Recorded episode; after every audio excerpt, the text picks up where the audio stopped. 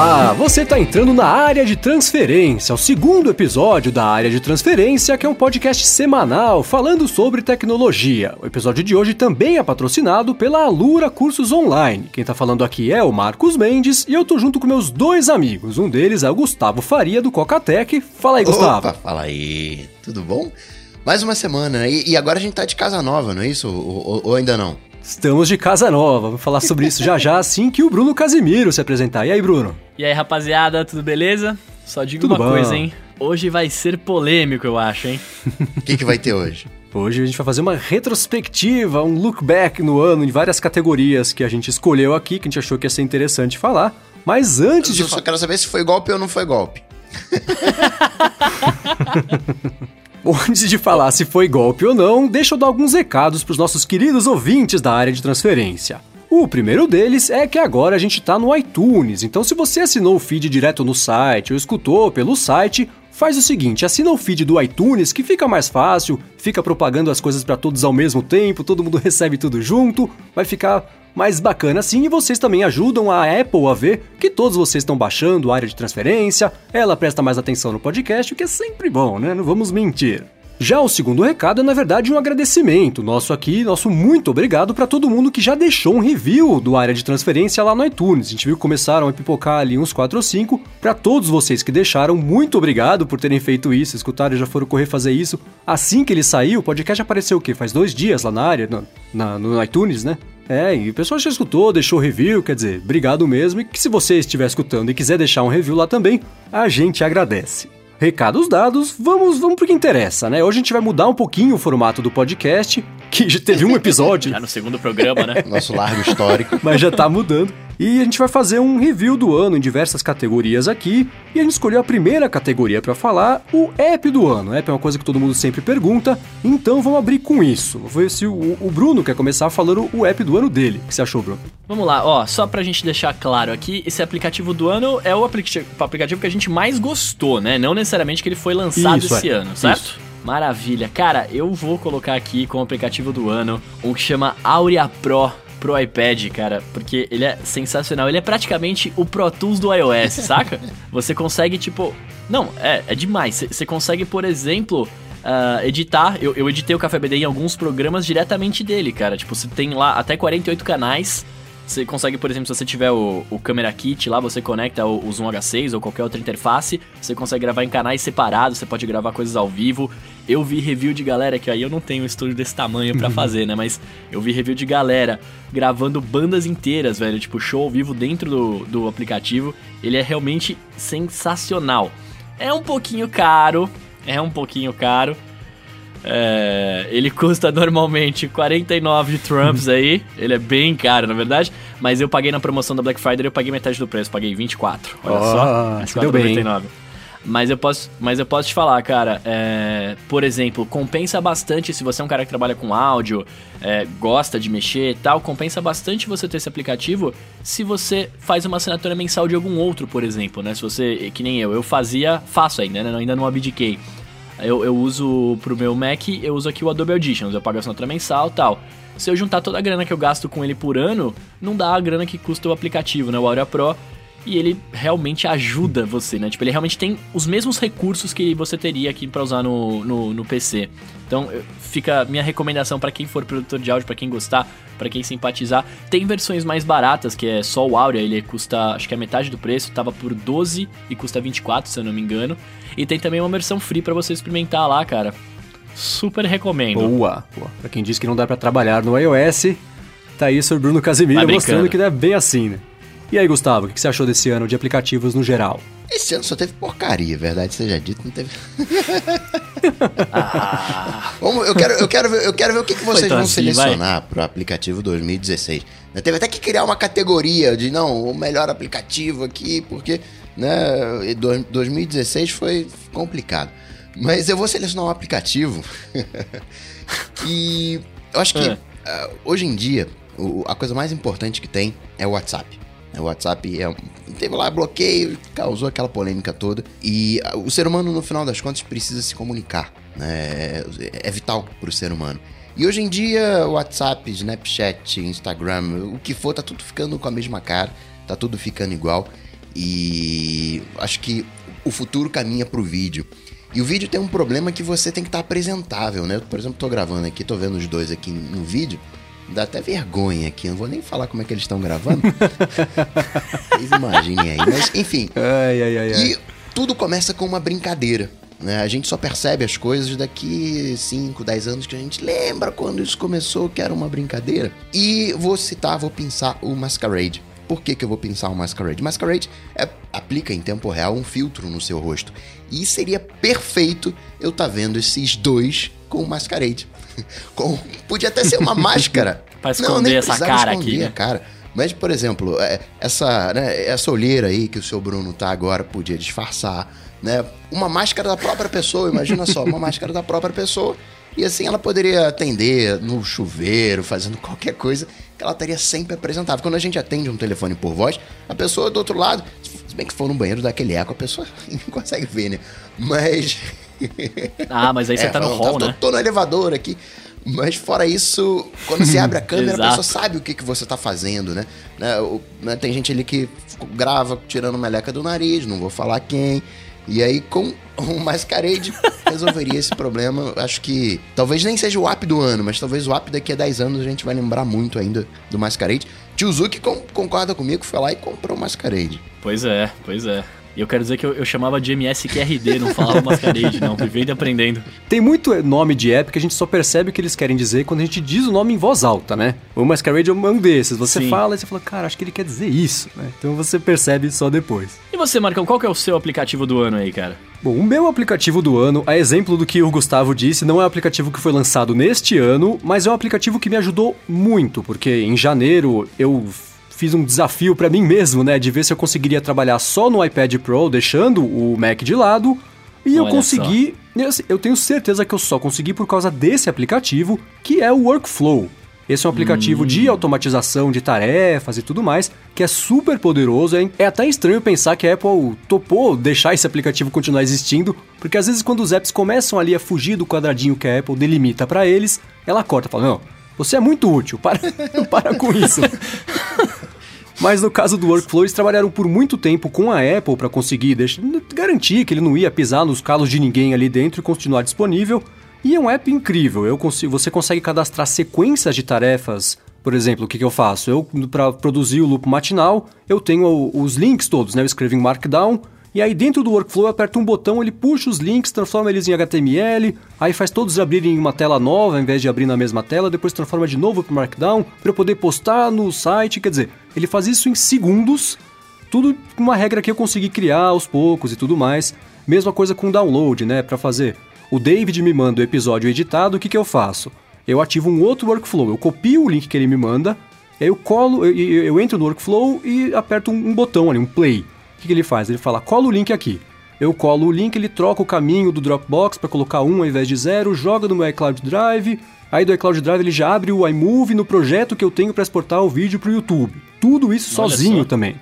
Então o Workflow é uma, é uma ferramenta muito poderosa para todo tipo de tarefa. Ele custa acho que 5 dólares, é uma coisa assim. Mas e, e nesse ano em especial, é, é, no ano passado ele, ele tem acho que uns 2 ou 3 anos, eles estavam, né, vinham numa, numa crescente aí de, de, de, funções e tarefas e tudo mais, mas nesse ano eles se superaram, colocaram é, web APIs para você conseguir se comunicar com sites, não só com aplicativos. Quer dizer, eles fizeram um excelente trabalho para deixar o app ainda mais poderoso, e o único problema que eu vejo nele é que você chega ali e você não. Se você nunca mexeu com automação, pode assustar um pouco. Mas eles tentam, por outro lado, facilitar um pouco isso aí, e te dão, assim, você baixa o app, a primeira coisa que ele fala é, ó, arrasta isso, isso, isso e dá um play, tá vendo? Você acabou de fazer um GIF animado com fotos que estavam na sua biblioteca. Então ele te ensina a mexer. Mas depois é, com você, né? Você tem uhum. é, Reddits que, que te ajudam a criar. Tem uma dúvida, ah, como é que eu faço isso? Vai no Reddit, o pessoal responde. E esse é um app muito poderoso que eu recomendo que todo mundo é, dê uma espiada, considere se esse é o tipo de coisa. É, automatizar tarefas é, é que nem o Gustavo costuma falar, é poupar vida, né? Porque ao invés de você fazer a mesma coisa todo dia, coloca o computador para fazer para você. Vai fazer mais rápido, vai fazer direito, não vai dar chance para erro, porque ele está seguindo uma sequência de tarefas.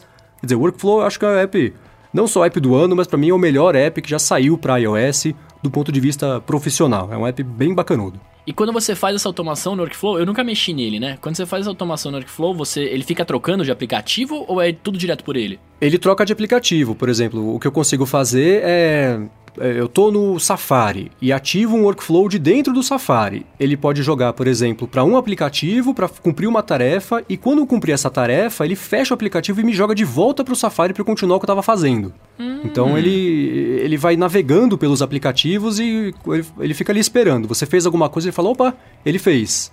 Volta. Aí você volta para o Safari, continua. Quer dizer, ele é um jeito rápido de você Porra, cumprir bacana, suas tarefas cara. em sequência. É um app muito bacana, recomendo. Bom, agora que falamos sobre o app do ano de um modo geral, vamos olhar para 2016 em especial e ver os apps que saíram nesse ano, né? De, ah, do que foi lançado de 1 tá de janeiro. de 1 de janeiro até hoje, que a gente está gravando aqui, dia 21 de dezembro, qual foi o app do ano, na opinião do Coca, que tá tão feliz com os aplicativos que saíram esse ano? Bom, vou, vou, quero ver a contagem aqui do, do, dos aplicativos que eu vou. Que eu vou. É, esse aí é impressionante. Mas o que eu vou pensar é o Super Mario Run. Chegou agora, chegou recente, tem coisa de uma semana e meia. Mas o, o que eu gostei do Mario Run é que eu era Team Sonic. Eu era Alex Kidd Going Home. E eu vi o porte, eu vi a, a migração que eles fizeram do Sonic para iOS. E é horrível. Né? É horrível, você tem o joystick e, e a galera do Mario fez diferente. A galera do Mario repensou, né? Realmente se portou para iOS. Muita gente não gostou do jogo. Falou, pô, esse jogo aqui é que nem um filme, aqui só preciso assistir que ele pula as coisas sozinho, não preciso fazer nada. Mas eu vi, eu vi isso de ao contrário, eu vi como uma dificuldade a mais. Porque quando você está jogando e você tem o direcional, você pulou na hora errada, você pode voltar. Né? E ali no, no, no Mario você não tem, né? no iOS você não tem essa chance. Você sair fora, pular fora de hora, você vai morrer. Então eu acabei vendo como uma dificuldade a mais. O, o direcional, eles foram ousados o suficiente para perceber que é, era excesso o direcional. Então eu gostei disso, eu gostei deles tirarem aquele, usarem o que eu chamo de é, é, orientação Snapchat, né? Orientação vertical, diversas, diversas pequenas coisinhas que quando você olha assim é, de longe, pô, esse negócio é legal. Se eu apresentasse para vocês assim é, as características do Super Mario em separado, você é, é legal esse negócio. Só que quando junta aí você vê o Super Mario, pô, mas vou ter que pagar ainda 10 dólares por isso aí, é 40 marcelinhas, é, não, não vou... muito caro esse negócio aí. mas eu, eu, eu, senti um cheiro de novo ali no, no, no Super Mario Run ali. De, eu, eu gosto quando um aplicativo ele trabalha em cima de algo velho, em cima de algo já batido, em cima de algo que a gente olha e diz, cara, não dá para inovar aqui, já tá saturado. E de repente, né, como aconteceu com o e-mail, a coisa de uns dois, três anos atrás, e eu vi isso de novo no, no Super Mario Run. Então, meu, o meu aplicativo do ano, olha só, é um joguinho. Para você ver como é que 2016 foi bacana. Muito bem. E o senhor Bruno? Cara, eu vou na linha da Nintendo também. Outro eu jogo? Eu, eu, elegi. Ah, vai brincando. Eu elegi aqui o, o aplicativo do ano, né? Na, na, minha humilde e modesta opinião. O Pokémon GO, cara. Mas por que que eu coloquei Pokémon GO? É, não pelo hype que ele teve lá, de ah, vamos bombar, vamos jogar Pokémon. Até quem nunca tinha visto falava que capturava o Pikachu morcego pela cidade, né? Assim, é, é pela proposta que ele te trouxe, né? A Nintendo tem uma coisa muito legal que o Coca tava falando, né? Tipo, ah, não vamos só portar o jogo do Mario e colocar ali o joystick para ter a mesma experiência, não. Eles têm uma coisa muito até que me lembra um pouco a Apple, que assim, o meu jogo foi projetado para rodar, funcionar nessa plataforma aqui, que é o meu videogame. Se eu vou fazer uma outra plataforma, uh, eu vou fazer de uma maneira diferente. Eu vou fazer de uma maneira que conversa com aquela plataforma para o cara ter uma jogabilidade, né, uma experiência na hora de jogar muito boa. Então, o, o que eles fizeram com o Pokémon GO, que é esse negócio de fazer assim, olha, vamos, vamos às ruas aí, né? Vamos sair de casa, vamos se movimentar, foi uma coisa sensacional. Uh, eu joguei por bastante tempo, eu depois, mais pra frente eu falo disso, mas é, quando eu saía de casa para jogar essa parada, tipo, ah, vamos na rua capturar uns bichinhos. O que eu via de pai brincando com o filho em parque. E tipo, olha, filho, estamos capturando um Pikachu aqui, não sei o que e tal. A, a, a, interação com as pessoas, o que ele te fez realmente sair de casa para jogar, eu achei isso sensacional. Óbvio, para mim, eu, eu como sou muito fã de, da série, né? Eu joguei todos desde que criancinha. O jogo tem defeitos, óbvio, né? Não, não foi Eu não achei que ele foi portado da melhor forma, mas a proposta que ele veio eu achei muito diferente, eu achei muito legal. Saca? No, no momento que ele tava no hype, as pessoas realmente saíram, as pessoas se encontraram. Foi muito bacana, cara. Eu, eu acho que é, consigo consigo elegê-lo como o melhor do ano na minha modesta opinião. É, outro, outro joguinho, Bom, outro joguinho, outro joguinho. Outro... Aí você já vê que né, 2016 foi ano da brincadeira. Mas vamos ver aqui, eu tô aqui na, na câmera com o, Cara... o meu ouvido e, e meu nariz aqui. Quero ver se vai escorrer massa encefálica. Vai lá, Marcos. Que que. Responsabilidade. Salva Pera, 2016. Deixa, deixa, eu só fazer um, um adendo aqui. Ah. Deixa eu só fazer um adendo. Eu, eu, acho, eu acho legal isso que você falou assim, ah, pô, outro joguinho pra você ver como 2016 foi. Mas, cara, se você parar pra pensar nas propostas do, do, dos jogos, né? Principalmente do Pokémon GO, é, por mais que seja um joguinho, cara, é uma coisa muito legal. Saca? Tipo, é, é, não é mais do mesmo, que é o que eu sempre falo de tipo, ah, a que ponto que a Copa é legal e a que ponto que a Copa deveria virar inovação, né? Tipo, pra ser competição e pra realmente ter coisas novas. Eu achei que por mais que ele use a mecânica do, do, do Ingress, né? O Pokémon GO da, do próprio jogo que a Niantic já tem, cara, é foi, foi uma coisa que fez que mexeu com as pessoas, né? Por mais que, tipo, ah, foi um joguinho, mas, porra, só se falou disso, as pessoas saíram, as pessoas interagiram, conversaram. Eu acho que tem um pouquinho. Tem mais coisa além disso, né? Tipo, de ser apenas um jogo, sei lá. Foi mal, queria me expressar. Eu concordo 100%, que especialmente o Pokémon GO foi quase um exercício tecnológico, criativo, que juntou um monte de coisa que está acontecendo agora e conseguiu transformar isso numa coisa divertida. Concordo 100%. Acho que o Pokémon GO tem bastante mérito é, é, é, com o seu voto por causa disso. Eles conseguiram mesmo é, juntar um monte de tecnologias e ideias e associar uma coisa que já tinha também é, é uma nostalgia, quer dizer, também acho que foi bem acertado. Mas eu vou fugir do, do hum. da, da, temática de vocês e não vou eleger um jogo hum. como meu app novo do hum. ano. Temos um cara sério Quem eu vou eleger grupo, como né? meu app novo do ano é um app chamado Bear, que é, ele é um, hum. um, um, um, app de anotações, né? De, de produção de texto. Você escolheu um Evernote, é isso? Mais ou menos. ah, o que eu achei entendi. legal do Bear. entendi. Evernote talvez eu diga mais pra frente, eu não me decidi ainda. Mas o, em, relação ao Bear, é que eles fizeram algumas coisas que eu achei muito legais. Em primeiro lugar, é um aplicativo independente que tomou para si a tarefa de fazer uma coisa é, é, poderosa de produção de texto, né? Também se ligar com outros aplicativos, tem. É, ele se liga com o Workflow que eu acabei de falar, com, com diversos outros apps, isso aí tudo funciona legal. Entende Markdown também. E acho que são dois desenvolvedores italianos, quer dizer, os caras da, da garagem de casa fizeram esse app. E ele ainda não tá 100%, mas ele tem um potencial muito bom. E eu achei a tentativa bacana. Você não vê gente é, é, com, com ideias tão ambiciosas e conseguindo lançar uma coisa direito, de qualidade e tudo mais. E o segundo motivo que me fez eleger o Bear é porque eles resolveram adotar a política de assinaturas de recursos, que é uma coisa que parece, minha impressão, é que alguns desenvolvedores estão com um pouco de medo de adotar isso, por, porque sabe que o pessoal vai chiar, o pessoal não vai gostar, vai achar um absurdo ter que pagar para continuar usando um app ao invés de comprar e tudo mais. Mas eu acho que essa ideia é boa porque o mercado de desenvolvedores precisa ser mais sustentável, mais autossustentável do que ele é hoje. Mais é valorizado é coisa... também, né? É, isso é uma coisa que a gente conversa, já conversamos em off algumas vezes, né? É, a pessoa fala, ah, acabei de comprar um telefone e é absurdo ter que pagar por aplicativo também. Eu falo, tá, mas sei lá, você comprou um carro e vai no posto de gasolina e quer gasolina de graça. Você compra, um, é. aluga um apartamento e vai na loja de móveis e fala assim: Eu quero todos os móveis de graça, porque, pô, tô gastando um mó dinheirão. Acabei de, de, me comprometer a gastar dois mil reais de aluguel por mês. Você quer que eu pague pelo sofá ainda? Que absurdo, né? e aí você inverte a situação e imagina assim: se o seu chefe chega para você e diz: Ah, então, sabe o que, que é? Você fez o mesmo trabalho do mês passado. Eu não vou te pagar esse mês de novo. Você já paguei mês passado, por que, que eu vou pagar de novo para você? E as pessoas têm Exato. um pouco essa, essa ideia para aplicativos, né? Que é uma coisa que me entristece. É legal você ver aplicativos novos querendo mostrar que existe essa necessidade e indo atrás, e buscando, querendo melhorar e tudo mais. Então acho que o Bear acertou em todos os, os as minhas caixinhas de, de, de, preferências aqui por causa disso. Lançaram um app muito bacana que ainda tem bastante para melhorar, mas que, que já chegou fazendo barulho, quer dizer, foi todo mundo percebeu que esse app tinha sido lançado e respeitou a, a tentativa, se não qualquer outra coisa, e resolveram peitar o, o, status quo de preços e falaram que, que não, vamos promover a assinatura porque a gente acha que esse é o jeito certo de você conseguir fazer um trabalho bom e, e frequente e conseguir, né, daqui a três meses, seis meses, um ano, cinco anos, ainda estar tá de pé e desenvolvendo, deixando a plataforma ainda melhor. Por isso o Bear é meu aplicativo novo de 2016. Que venha 2017.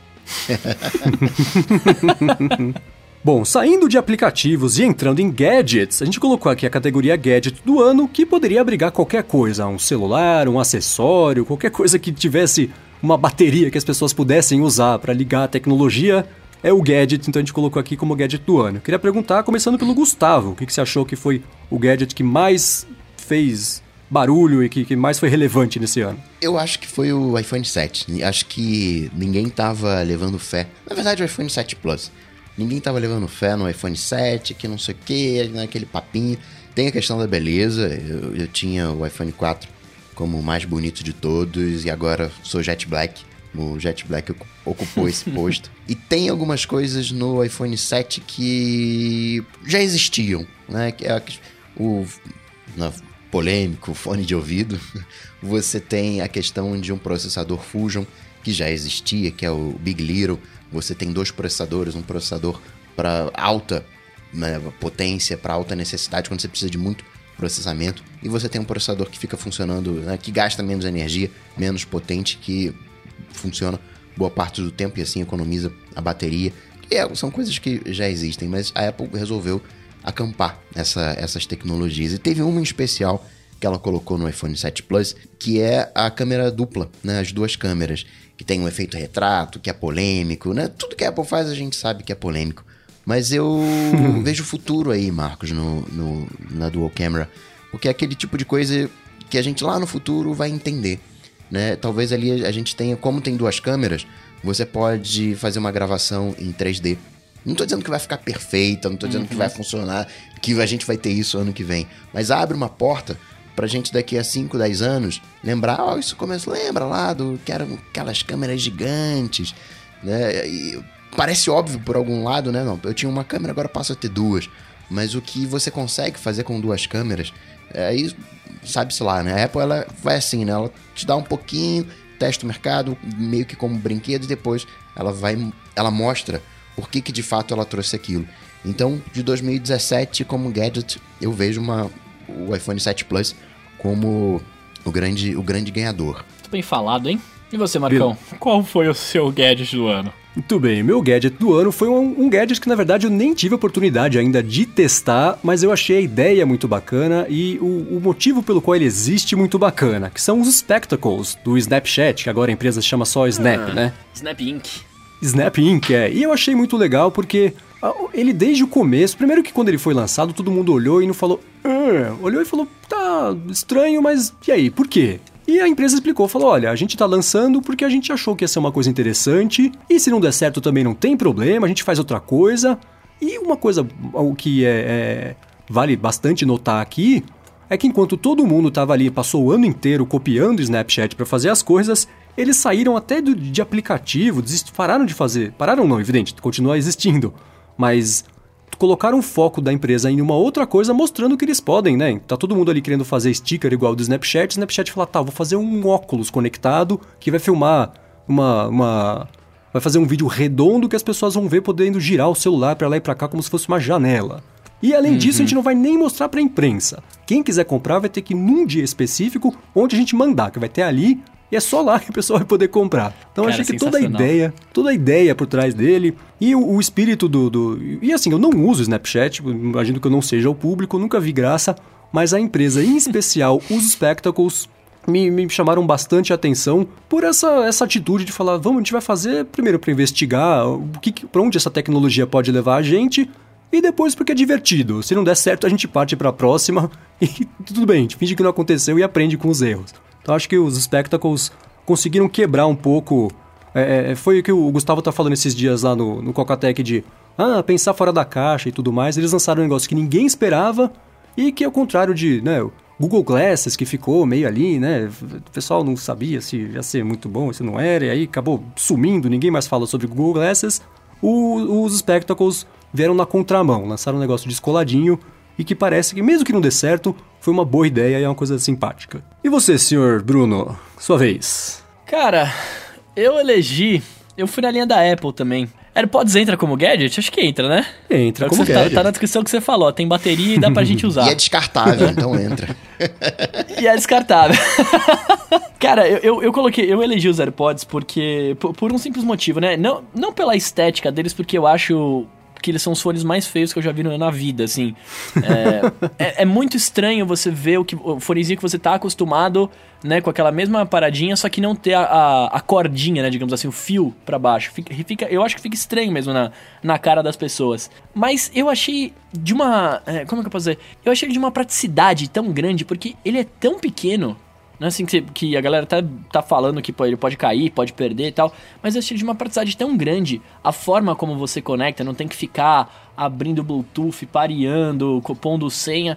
Você abre a caixinha, ele conecta pelo, na, na sua conta, e já pelo iCloud ele conecta em todos os seus outros devices que você tiver da Apple, aí Mac, é, Watch, tudo que você tiver ele já conecta direto. Eu achei isso sensacional. Pelo fato também de você poder ouvir o áudio de todos os seus devices só trocando ali rapidinho.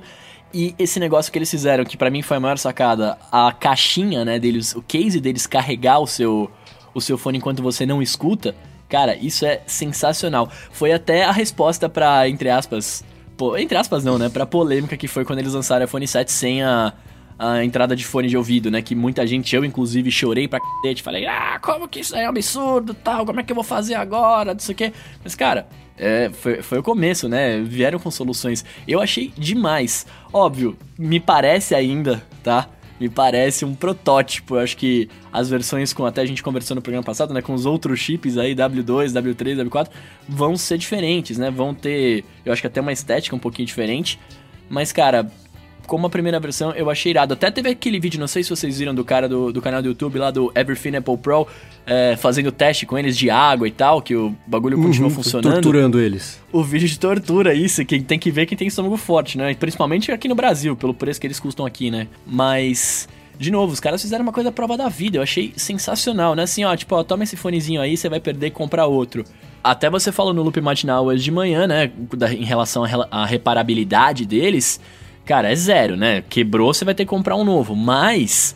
É, parece que a Apple fez uma coisa que vai durar, né? Por exemplo, os fones que a gente tem hoje, os AirPods, duram bastante. Eu, eu tenho até os do meu iPhone 4 ainda, pra você ter uma ideia, e eu uso eles bastante, assim, tipo, usava uso com uma certa frequência. É, parece que eles querem fazer a mesma coisa com os AirPods, não é uma coisa do tipo, olha, vem aqui, compra, gasta seus 200 dólares aqui, depois você vai lá e gasta mais 200 pra comprar outro, porque vai per- quebrar, perder e tal. Não, é uma coisa que parece que vai durar. Então, olha, tá, a Apple tá de parabéns, aqui tem meus, para, meus parabéns com AirPods. Quase não lança, mas quando lançou, me fiquei impressionado. Bom, estamos falando sobre os acertos, né? Quem que mandou bem, qual o aplicativo mais bacana, o gadget e tudo mais. Então vamos na contramão disso agora para falar do fail do ano. Qual foi a empresa, na opinião de vocês, que mais pisou torto e caiu no chão, mais pisou na bola? Quem que mandou muito mal em 2016? Então, então, tem uma polêmica aí, porque, bom, todo mundo, eu acho, vai lembrar do, do Boom Note 7, né, da Samsung. E por mais que a gente... Ai, modo granada. É, e por mais que a gente, né, queira tirar uma onda e tal, eu acredito que se fosse o iPhone 7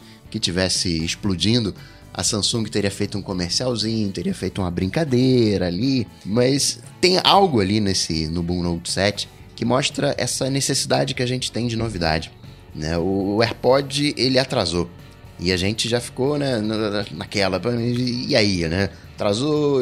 A gente tem essa necessidade e acaba pressionando as empresas. Tem o, o- o novo MacBook com a Touch Bar, e- mas a gente quer mais, a gente quer assim, peraí, cadê as minhas portinhas, USB-C?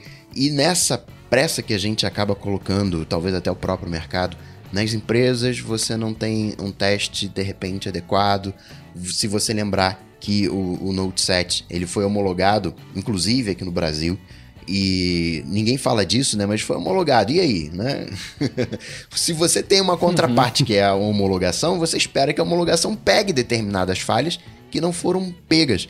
Então, sim, a, a culpa máxima é da Samsung, sem sombra de dúvida. Ela deveria ter o seu processo de qualidade, mas ela deflagrou outras coisas, ela mostrou outras falhas que a gente ainda não tinha noção, né? O próprio, eh, ah, olha só as regras de, de voo, você não pode voar agora com o Note 7. Ok, legal, é entendível, mas tem um iPhone ali do seu lado, será que aquele iPhone não vai pegar fogo? Qual é a garantia que você tem que aquele iPhone não vai pegar fogo ou qualquer outro smartphone.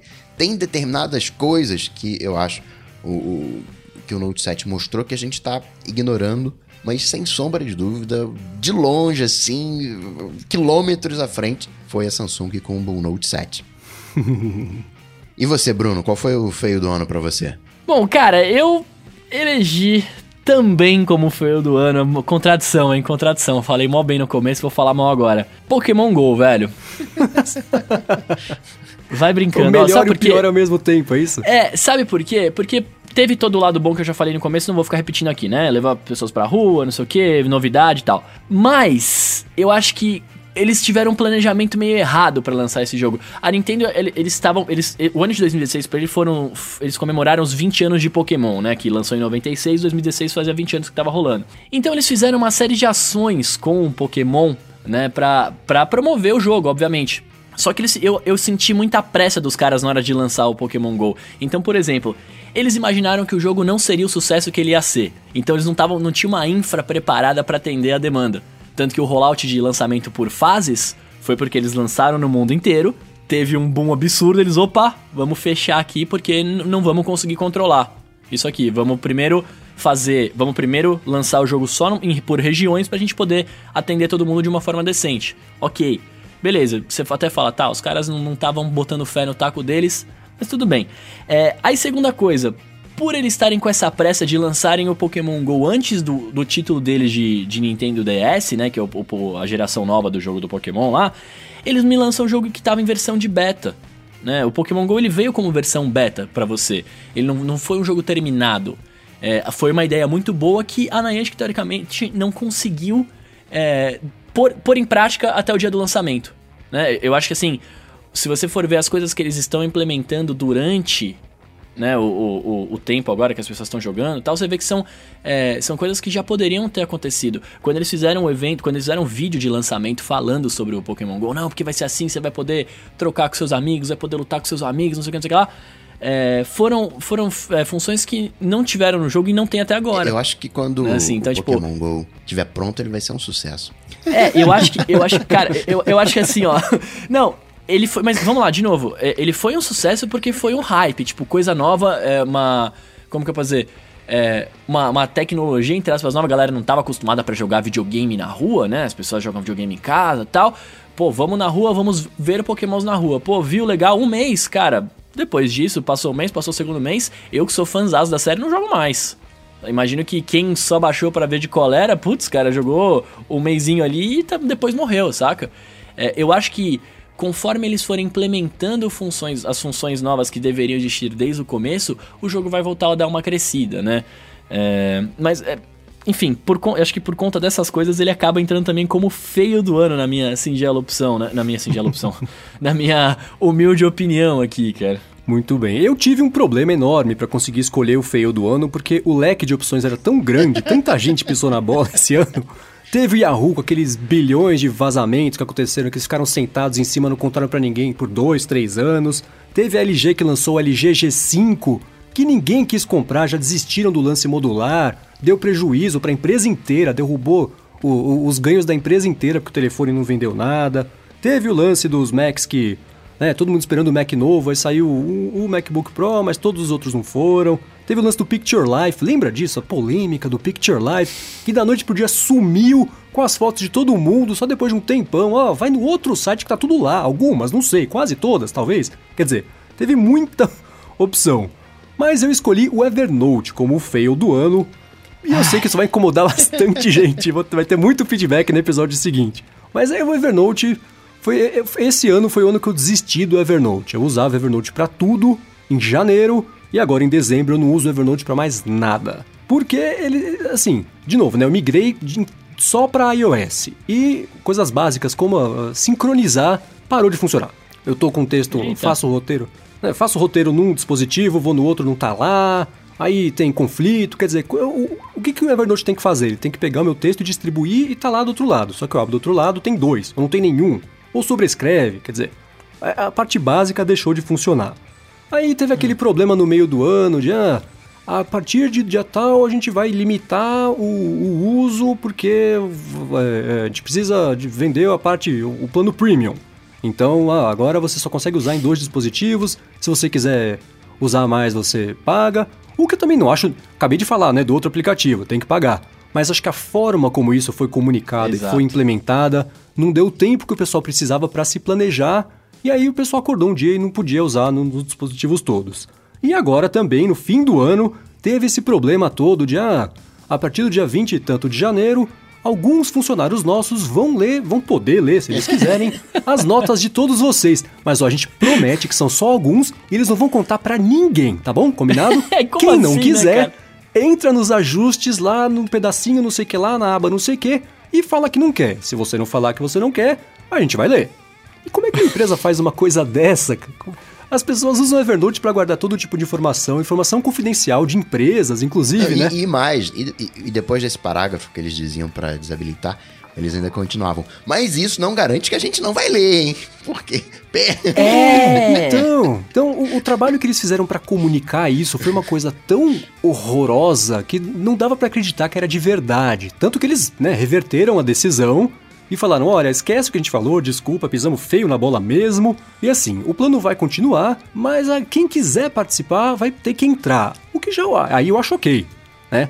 Se eu não tiver nada ali que que que não me importe em compartilhar com alguém e isso puder ajudar a empresa como um todo a melhorar a inteligência artificial, manda ver. Aí eu vou no site e falo, eu quero, mas ligar para todo mundo. E, e gente, muita gente que nem vai ficar sabendo, né? Tem um monte de gente que usa o Evernote que não tá nem sabendo de nada disso, porque isso chega aqui na nossa bolha de tecnologia, mas não acaba vazando pra, pessoas que não têm, não ficam acompanhando notícia e tudo mais, né?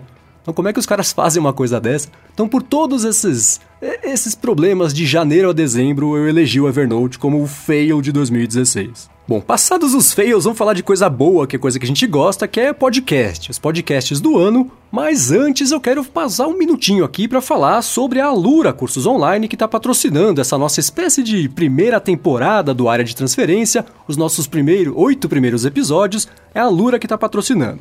E é o seguinte, eles, para quem não conhece, quem não ouviu o episódio passado, eles são uma instituição de ensino online que tem mais de 300 cursos de um monte de áreas de atuações diferentes, curso mobile, programação, front-end, design, negócios. Então faz o seguinte, entra lá no site deles, no endereço que eles fizeram pra gente, que é o alura.com.br barra área de transferência, que você vai chegar lá, vai conseguir ver os cursos e quando você certamente quiser se inscrever em um deles, porque tem um monte, você vai ganhar 10% de desconto para fazer o curso e melhorar aí as suas habilidades, começando o ano, né? Todo mundo faz promessa e tudo mais. Então cumpra a sua promessa de melhorar profissionalmente junto com a Alura. Entra lá no alura.com.br barra área de transferência que eles vão saber que você veio daqui. E obrigado, Alura, por ter patrocinado o nosso projeto aqui, ter acreditado na ideia de fazer o área de transferência.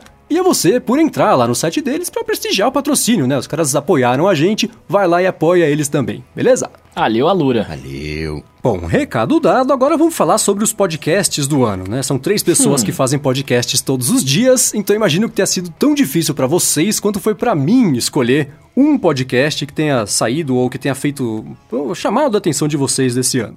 Digam lá. O melhor podcast, sem sombra de dúvida, foi o Área de Transferência. Ah, vai brincando, brincando, né? brincando. Vocês sabem, foi o Cocatec, não tem nada. Não, brincadeira. Como podcast, eu vou pensar aqui. Um podcast até antigo. Ele é de 2011. Pra galera de tecnologia, que eu acho que é muito o público que escuta o área de transferência, que é o Fiap Café. O Fiap Café, ele é um podcast antigo e pouca gente conhece, né, da Fiap. E ele é um podcast curtinho, coisa de 15 minutinhos, menos até. E é o tempo de um café, como eles, eles dizem. E eles sempre trazem um especialista. É 15 minutinhos, duas vezes por mês, um podcast quinzenal. E com um bate-papo com um especialista. E eu acho isso bacana porque às vezes a gente vê no podcast muita. que eu chamo de trabalho de escola, né? A pessoa vai, estuda, estuda, estuda e apresenta né, aquilo. E falta um pouco da visão do especialista. E, e é exatamente isso que o Fiap Café apresenta, né? A visão de um especialista, essa conversa, né? Traz novos assuntos para a baila. Acho bacana, então vou destacar nesse ano, em 2016, o Fiap Café. Boa. Muito legal, muito legal. Bom, cara, eu, eu sou um cara um pouquinho diferente, assim, eu gosto muito, mas eu gosto muito de storytelling. Saca? Tipo, do cara te contando a historinha ali, você vai ouvindo, vai entrando no clima. Eu acho muito legal. Tipo, rádio, rádio novela, né?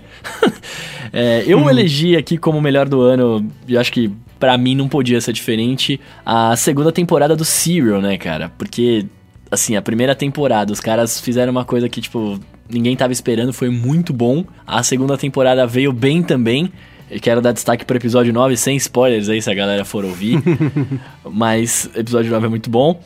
E, assim, é uma coisa que é, é um pouco diferente, né? Não é simplesmente uh, as pessoas falando e fazendo aquele trabalho de escola, né? Como o Coca falou. Tipo, o Serial, ele, tá, ele te realmente traz uma história para você embarcar, saca? Tem uma equipe trabalhando nisso e tal. Então, é muito bacana, velho. Eu, se, se você não ouviu ainda, né? Não conhece, eu acho que deve ser difícil, mas se você não conhece o Serial, por favor, vá lá ouvir. Ele é todo inglês, infelizmente, né? Você tem que falar inglês pra ouvir, mas vale a pena, cara, você perder o tempo dele ali, né? Os, a, a meia horinha, os 40, 20 minutos que tem cada episódio para você escutar, porque é uma, é uma história boa. Você entra, entra na parada e você fala, nossa, eu preciso ouvir mais, né?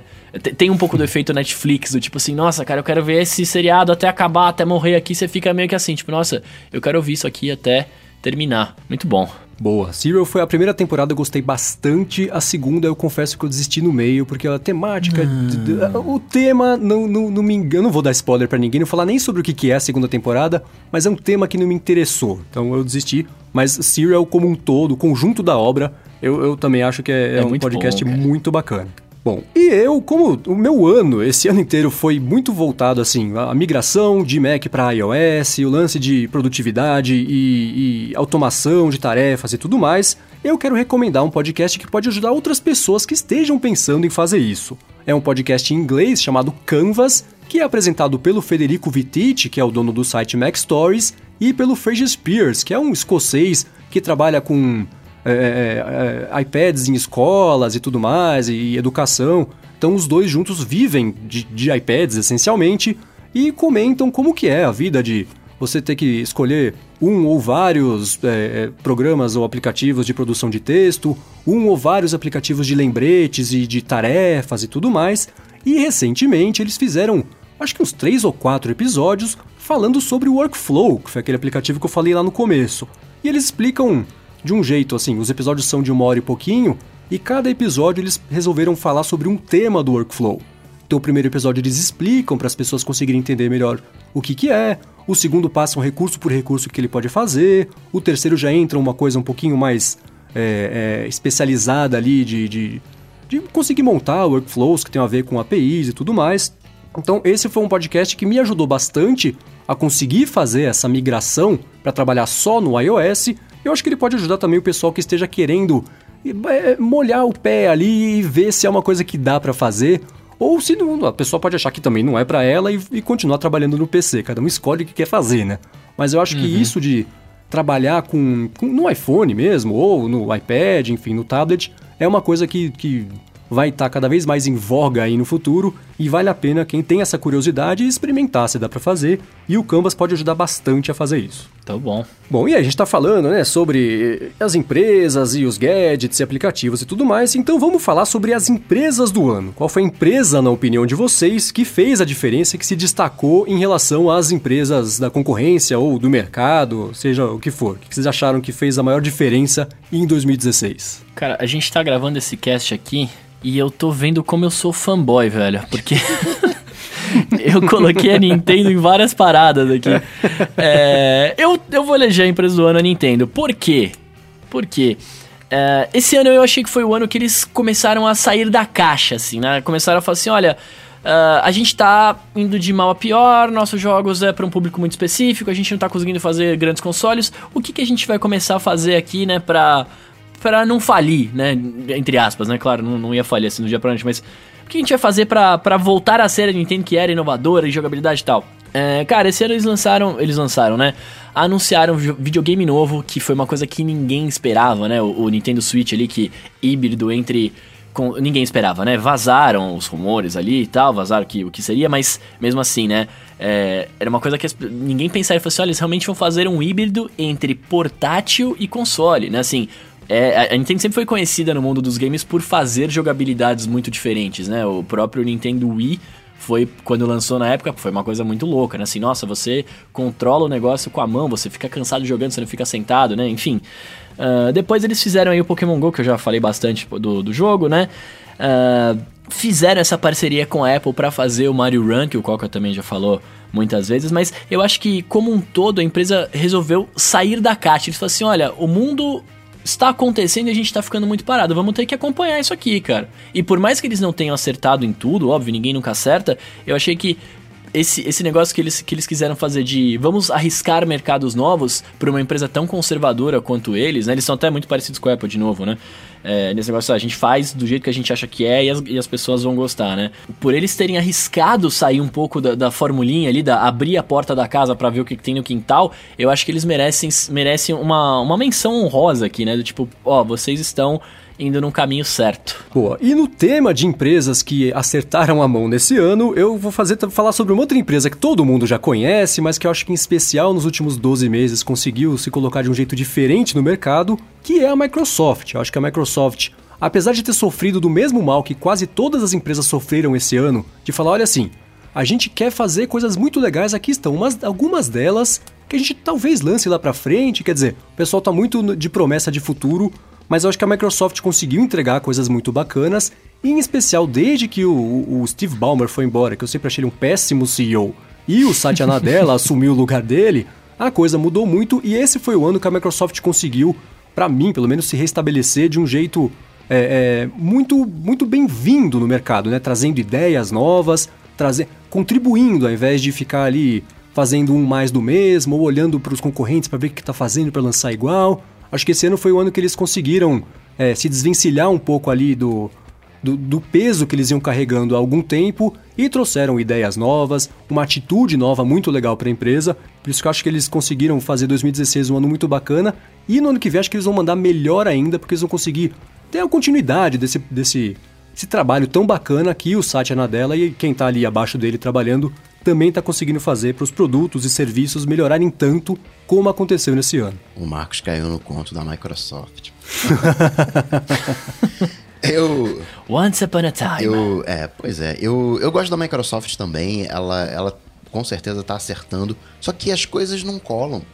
Ela faz as coisas, faz certo, mas não cola. É o HoloLens que. Eu, a última vez que eu caí no conto da Microsoft foi na HoloLens e vou te falar. Agora, que eu selecionei como empresa do ano, é, na verdade, um conjunto de empresas, né? Talvez seja mais a personalidade do ano, mas vou citar aqui a Tesla, do seu Elon Musk, pelo, hum. pelo conjunto que ele está fazendo, né? Ele não está fazendo simplesmente um carro... Ele não acabou né, com a, a indústria de petróleo, no, no, da gasolina né, para carro. Ele trouxe o carro elétrico, ele está trazendo essa questão das baterias, está colocando né, telhados com aquelas, é, aqueles painéis solares. Ele, ele tá indo para Marte. Precisa é. falar mais alguma coisa? Ele tá indo para Marte. Eu fui, eu fui comprar uma carteira outro dia. Aí o, o argumento de venda, o carinha falou assim: não, isso aí é um material especial da NASA. Quando o cara falou aquilo, eu falei: ah, então vou comprar. Se a NASA usa, por que, que eu não vou usar? Então, seu Elon Musk tá indo para Marte, eu vou falar o que? Eu não tenho que falar. Elon Musk, Tesla e fechou. Boa. Eu, se não tivesse escolhido a Microsoft, teria escolhido a Tesla, porque com, concordo 100% com isso, tudo que você disse. Estão mandando muito bem. Em especial, o Elon Musk é um cara. Me senti um pouco bobo com a minha escolha aqui agora, porque eu fui para toda a parte de entretenimento aí. O Coca já foi pra parte da vamos, vamos, olha o que estamos fazendo pela humanidade, né? Tipo. Mas não, de forma alguma. Você escolheu uma empresa que também conseguiu entender que precisa mudar o jogo e, e entrar no, em 2016, agora 2017. e a Nintendo fez isso ao longo do ano, eles mandaram muito bem sim. Pois é. Vamos pra polêmica aqui? Bom, falamos de coisas bacanas, vamos falar do, do, oposto de novo, né? Vamos sair das empresas do ano e falar sobre as polêmicas do ano. O que, que foi o que mais chacoalhou, o que, que o pessoal mais se descabelou, quais foram as polêmicas, na opinião de vocês, que tomaram os holofotes aí nos últimos 12 meses. Bom, vou, posso começar? Por favor. Manda ver. Vou eu, eu, eu, foi uma coisa que eu até falei que eu, eu chorei bastante no ano. Eu acho que um, foi bastante comentado, né? Não tem, não tem como não, não ter sido. Que foi, né, o fim do, do P2 no, no iPhone, né? Entrada de fone de ouvido. É, muita gente reclamou, muita gente fez vídeo, muita gente falou, nossa, olha só, que coisa ruim e tal. Como que, que absurdo a Apple está fazendo isso e tal. É, eu, inclusive, né, porque a gente até pelo aplicativo que eu sugeri aqui como escolha, se você trabalha diretamente nele, eu uso a entrada do P2 do iPad para ouvir o que eu tô falando, né? O que eu tô fazendo e tal. Eu gravo com o microfone Lightning diretamente no iPad e ouço o que, tá, o que eu tô falando, né? Monitoro pelo, pelo P2. Se eu quisesse fazer isso no iPhone, por exemplo, como eu já gravei algumas vezes remotamente na rua tal, é, não ia dar mais pra eu fazer. Então, essa foi uma das primeiras reclamações que eu fiz. Pô, como que eles tiram isso, né? Como que eles tiram essa. É, é, como que eles tiram o meu método de trabalho, né? Tipo assim, que absurdo e tal. Mas quando você para pra pensar, não é tão absurdo, né? É é uma coisa que todo mundo já falou, né? Mas é, eles, ab eles abrem mão de uma tecnologia antiga para dar espaço para as novas. É evolução. Né? Não tem muito por que a gente ficar é, chorando em cima disso, cara. Faz parte, vai mudar como a gente trabalha, as pessoas, você vai ter que ter carregar o adaptadorzinho lá, mas faz parte, né? É, e acho que por conta, né, dessa do fato de mudar a rotina das pessoas, acabou virando uma das coisas muito mais faladas, né? Acho que basicamente isso. Fim do P2, cara. Bom, deixa eu já engatar então, falar também sobre a Apple. E para mim a polêmica do ano foi a Apple contra o FBI. Não só pelo é. fato em si, mas por, por, todos os desdobramentos que ele teve, gerou uma discussão muito grande sobre privacidade, sobre segurança de dados, informação, criptografia e tudo mais. E foi uma polêmica que acho que, que mexeu com os ânimos de todo mundo, o pessoal achando que, ah, quem, quem a Apple acha que é de não dar para o FBI o que ele está pedindo, e as pessoas dizendo quem o FBI acha que é de querer obrigar a empresa a quebrar a privacidade de um usuário, confiou nela, enfim. São, são temas que a gente poderia aqui, inclusive, discutir por horas e, e ficaria meio rodando em círculos, porque é um assunto muito complicado, né? Então acho que essa, essa polêmica deu origem a uma discussão que é muito importante e muito necessária, que é despertar a atenção para a responsabilidade que as empresas têm em relação aos dados dos clientes, né? E os governos ali meio querendo sempre achar um jeitinho de, ah, de ah, pô, se você fizer e não contar para ninguém, a gente também não conta, mas resolve, quebra essa para mim, que lá na frente a gente pode quebrar uma para você. Quer dizer, acho que é, essa foi uma polêmica que tomou um corpo muito grande e parece que faz tempo, né? Mas foi o que? E, em março, né? O papo morreu um pouquinho, voltou agora com as eleições do Trump, as eleições americanas, né? Que, que elegeram o Trump e tudo mais. Acho que por isso, pela importância que teve esse fato, esse para mim, pelo menos, foi a polêmica do ano, foi a Apple contra o FBI. Eu vou seguir nessa linha Justo. governamental e vou citar como polêmica do ano o Trump. Não a eleição dele em si, mas o desdobramento, porque é, tem a questão política e tudo mais, né? Há, a gente pode dizer que metade gostou, outra metade não gostou, mas o uso que o Trump fez das redes sociais, né? As redes sociais elas têm um poder ela não é uma comunicação vertical, ela não é uma comunicação horizontal. A rede social você consegue fazer uma comunicação transversal. Você quer falar com aquele carinho específico. O Trump tinha uma equipe qualificada e conseguiu se comunicar com aquele cara. Ele fez um, um. Eu digo que quando você vai resolver um problema hoje e você não envolve tecnologia, você está fazendo errado. E o Trump, ele acertou nisso. Ele fez uso da tecnologia, ele fez uso das redes sociais. Você tem a questão hoje da pós-verdade, né, que está em moda. A gente viu que não importa se o que você está falando é verdade ou não. Se você fala aquilo que me agrada, eu vou acreditar em você. e isso tem muito a ver com o Facebook e agora os governos estão querendo responsabilizar o Facebook por isso. Né? Facebook Google e todas as demais. Não, né? é o fact check. Ó, essa aqui é notícia, você quer compartilhar isso mesmo? Isso aqui não parece que não é verdade.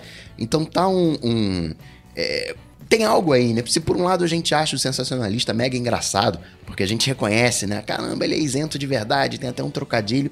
Mas muita, no início do sensacionalista, muita gente compartilhava coisa do sensacionalista. É, Sim, é verdade. que era verdade.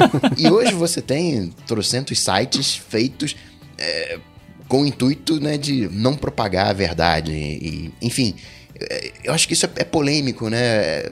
Cadê o nosso a gente fala muito de democracia, a gente fala muito de liberdade, eu posso falar o que eu quero, mas quando eu desato a falar mentira, eu não posso mais falar mentira. É, é, é polêmico isso, né? Até que qual é o limite? É, tem algo aí pra gente. Né? É, entra nesse, nessa seara aí de Apple versus FBI, o que pode e aquilo que não pode. Né? Eu vou ficar como polêmica do ano toda essa parte tecnológica que envolveu a própria, né, o algoritmo, ah não, quem vai ganhar era fulano de tal e 24 horas depois muda completamente, né? A um dia da eleição. Pois é, é. Tudo extremamente polêmico as eleições americanas. É, eu acho que de, de, todos esses três temas aqui que a gente escolheu, acho que o seu é o que tem mais chance de ser polêmico, igualmente ou mais polêmico no ano que vem, né? Porque a pessoa já tá prestando atenção nisso e tudo mais. Uhum. Em especial o uso de redes sociais, né? E brigas, ah, a pessoa fala, ah, fala uma coisa, a outra discorda, se apresenta um fato, ela fala que é opinião, o lance todo de pós-verdade e tudo mais. Acho que esse é um assunto que tem tudo para ser a polêmica de 2017 também, de 2018 também, que as pessoas conseguirem se acertar aí no que, que pode, o que, que não pode, o que, que como as pessoas se comunicam, né, nas redes e tudo mais. Bom, e com isso a gente encerra a nossa retrospectiva categorizada de 2016, que a gente conseguiu Polêmica. cobrir bastante chão aí, né, falando de bastante coisa, mas ainda no tema das redes sociais, eu quero convidar vocês todos a fazerem que nem o Márcio Rocha fez, que é entrar no Twitter e mandar com a hashtag AlôADT uma pergunta. Ele perguntou pro Bruno quanto. No episódio passado a gente estava falando sobre Donald Trump e os empregos nos Estados Unidos, ele querer né, não deixar as pessoas. Ou, ou seja, ele perguntou o seguinte: quanto aos empregos, me pergunto quem trabalhará? Porque o Trump quer expulsar os trabalhadores. É. Na verdade, é, é sim, né? Acho que ele tá se referindo aqui aos imigrantes, né? Na verdade, o, o Trump não é, vai é, expulsar os trabalhadores, né? é, o, o que, o, acho que o, o, que a gente tinha falado lá, se eu não me engano, era a gente falou dos American Jobs, né? Que o que ele quer é gerar American Jobs for American Peoples, né? Tipo, ele quer que o povo americano trabalhe lá nos Estados Unidos e tenha o dinheiro deles e o dinheiro não, não vá para fora. É, mas, cara, na, o que eu acho, assim, do, do Trump, eu, eu, já falei isso algumas vezes em off aqui, é, muito do que ele fala é teatro político, né? Tipo assim, é, uhum. é, é, óbvio que ele não vai chegar lá nos Estados Unidos e falar assim: olha, você é imigrante, irmão, volta pra sua casa aí que teu lugar não é aqui. Ele não vai fazer isso. Né? Ele, não, ele não pode fazer isso, e se ele fizesse isso, os low jobs, né, low level jobs dos Estados Unidos ia morrer, né? Tipo, não ia uhum. ter gente para fazer, teoricamente. Não tô dizendo que imigrante faz low level job, tá? Pelo amor de Deus, não, não vamos entender errado aqui, mas é, a, a, gente sabe que hum, tem bastante imigrante que faz assim como americano normal, mas é, ele, não, ele não vai expulsar os trabalhadores. O que ele pode estar tá querendo fazer é falar assim, ó. É, para ser eleito para o povo americano querer votar nele e tal, eu vou, eu vou trazer aqui as pessoas para trabalhar, eu vou fazer os americanos trabalharem. Mas no fundo a gente sabe que não é bem assim, né? Ele não vai expulsar ninguém, ele vai né, ele quer que sejam gerados empregos lá, mas para todo mundo que mora lá, né, cara?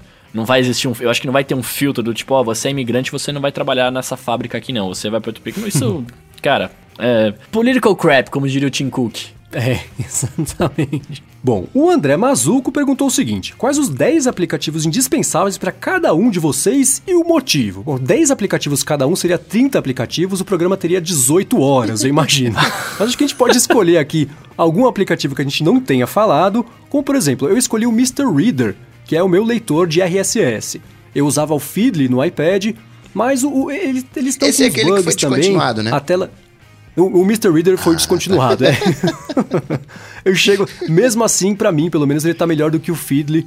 O Feedly tem um problema que para mim é, é, é, capital, que é o a tela dividida do iPad ele não funciona direito. Então, se você sai, vai para um outro aplicativo e volta com ele na tela dividida, ele ocupa só metade, ele acha que a tela tá inteira. Então não dá para ler, não dá para usar. E eu comecei Eita. a usar o Mr. Reader, que ele, ele é um pouco mais simplificado. Inclusive o desenvolvedor dele falou que é, é, vai descontinuar o app, mas ainda assim eu recomendo, é um app pago, não sei quanto ele custa, não lembro.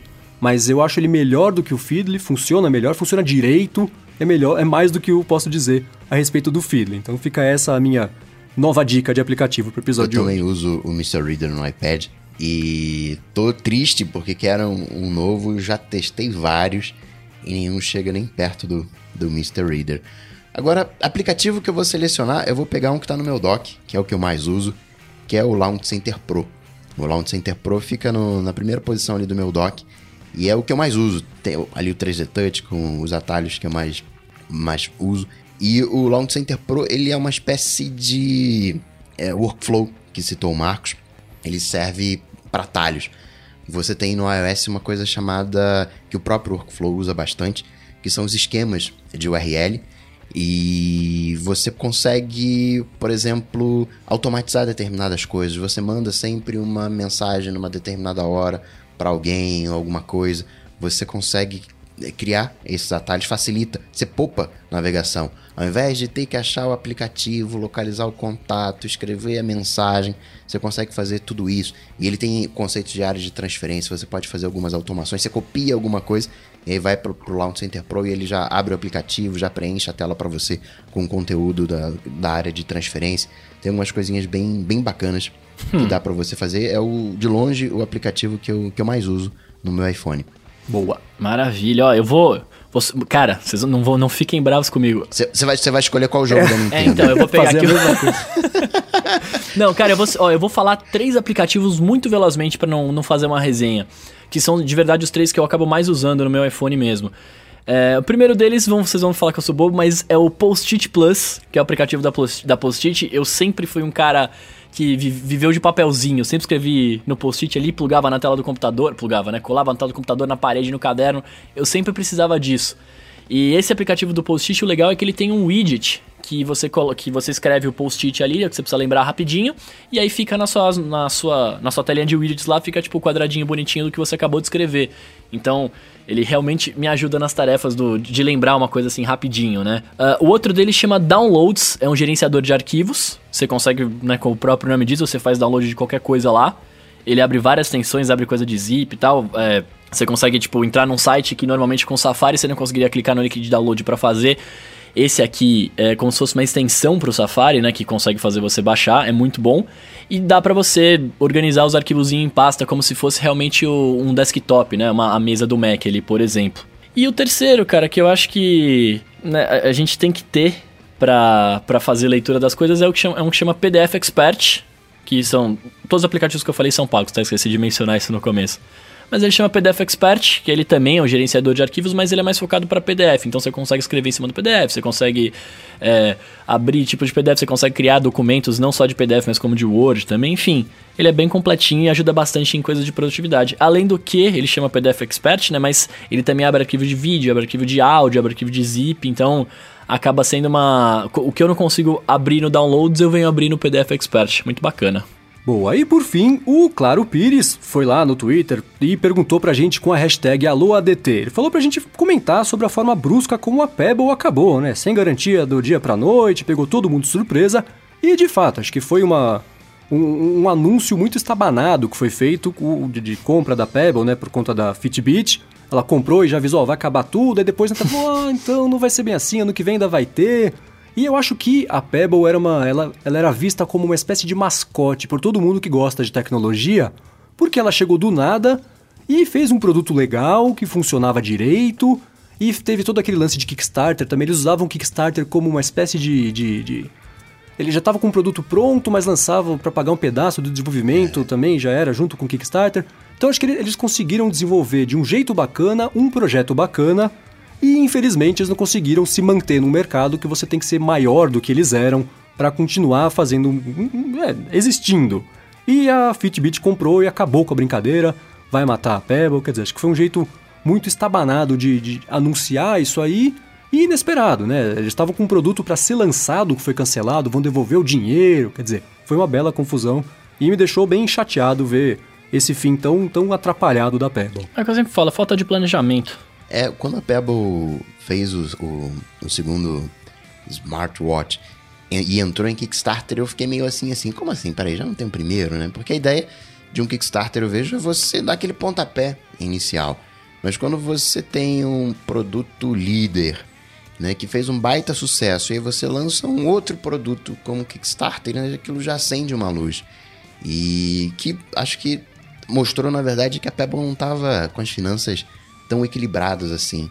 Você manter um time de. A gente falou aí do workflow. Né? O workflow é uma equipe de meia dúzia de três. São todos garotos. Não, não, não é garoto pejorativamente, não. Garoto no bom sentido. Tem 20 Sim, anos. Tem 20 é, poucos são, anos. São novinhos, assim. Às vezes a gente olha para um aplicativo e imagina que a gente tem uma baita infraestrutura, né? E é uma equipe mínima, muitas das vezes, trabalhando ali, alegoricamente, numa garagem, trabalhando numa, em, em condições é, difíceis e às vezes a gente não vai lá, não apoia, né? não, não, não colabora, não contribui.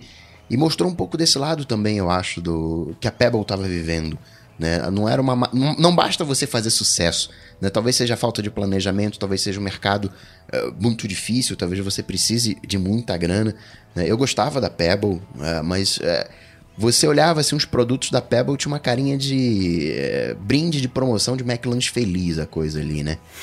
Era meio. né? era, era legal, era um mascotinho, mas é. Sabe café com leite, assim, sabe? Né? Hum. É, gostava, curtia, queria que fizesse sucesso, mas por um lado não me assustou. Né? Por um lado, é, é ó, é, é, tem as ideias boas aí, mas esses teus produtos aí, faz o seguinte, manda as ideias para cá, deixa eu incorporar as ideias aqui, deixa a brincadeira que você fez aí, vamos esquecer. É, é, foi brusco sim, mas estaria mentindo se eu falasse, ah, que surpresa. Não, acho que não tinha muito como ser diferente. Muito bem, se você quiser encontrar os links de tudo do que a gente comentou, link dos aplicativos, de dica e tudo mais que a gente deu, você pode vir aqui na descrição do episódio ou entrar lá no área de transferência.com.br barra 002 que vai estar tá tudo lá bonitinho. E caso você tenha gostado do episódio, deixe um review no iTunes, agora que o podcast está lá. E se você não tiver gostado, faz o seguinte, conversa com a gente. Vai no contato arroba transferência.com.br, conversa com a gente no Twitter, que a nossa intenção é sempre melhorar, pra gente ver se a gente consegue emplacar e, enfim, se o projeto pode continuar depois dessa nossa primeira temporada de oito episódios. Muito obrigado a todos que estão ouvindo, que ouviram o primeiro e estão ouvindo o segundo também. Recomendem para os amigos e tudo mais. E obrigado, Bruno, por ter participado também mais uma vez aqui na nossa área de transferência. Tamo junto aqui, Marcão. Estamos nos próximos. Agora faltam quantos? Seis? Seis. Do nosso é. pilotinho? Nos próximos seis e nos próximos 80 estaremos aí. Boa. E se as pessoas quiserem te achar na internet, elas fazem como? Bom, você pode procurar arroba Bruno Casemiro no Twitter ou no Instagram mais próximo Uau, de você, que a gente vai estar tá por lá, sempre para bater um papo. É, vai brincando. Agora o Twitter tá, vai bombar, cara. Vai bombar. É, e também, claro, se você quiser ouvir um pouquinho mais sobre as notícias, né, de como os nossos outros dois colegas aqui, eu faço Café BDI de manhã, né, podcast, sema podcast semanal, podcast diário sobre Semana notícias do mundo da Apple. E Estamos lá, só colar lá pra ouvir nós. Muito bem, e o senhor Gustavo? Semana que vem tem? Semana que vem tem. Se que fosse ter semana férias que vem semana que vem, meu Deus. então tá, né? Férias depois de um ano. No episódio 53 a gente tira então, férias. Tá. tá no top 2. Aí você falou, ah, vamos ver aí, depois dos oito episódios, tá no top 2. Se chegar em top 1, você ainda tem dúvida que, de continuar ou não? Bom, Vox Populi e Vox Day. Vamos ver o que as pessoas decidem. É o que a gente falou no primeiro episódio, né? Assim, Vamos ver se, se vale a pena continuar para não tomar o tempo das pessoas, que é valioso, e a gente também se dedicar a outros projetos que talvez acabem trazendo mais valor para as pessoas. Mas enfim, isso é um papo que a gente pode ter lá na frente com os nossos ouvintes conforme a coisa for desenrolando. Sei. Nesse Justo. meio tempo, quem quiser te encontrar, Gustavo, faz como? Sei, sei. Só batendo, vá lá no Google, bate Coca-Tech, que você me acha, que você me encontra de forma mais fácil. E você, Marcos, como que, como, como que as pessoas acham você nas interwebs aí? Bom, podem me encontrar no Twitter, eu sou MVC Mendes no Twitter, é a única rede que eu uso para me comunicar com as pessoas, porque eu acho muito mais legal que o Facebook, e eu não sou millennial, não uso Instagram para me comunicar com as pessoas, assim como o Bruno Casimiro. Velho.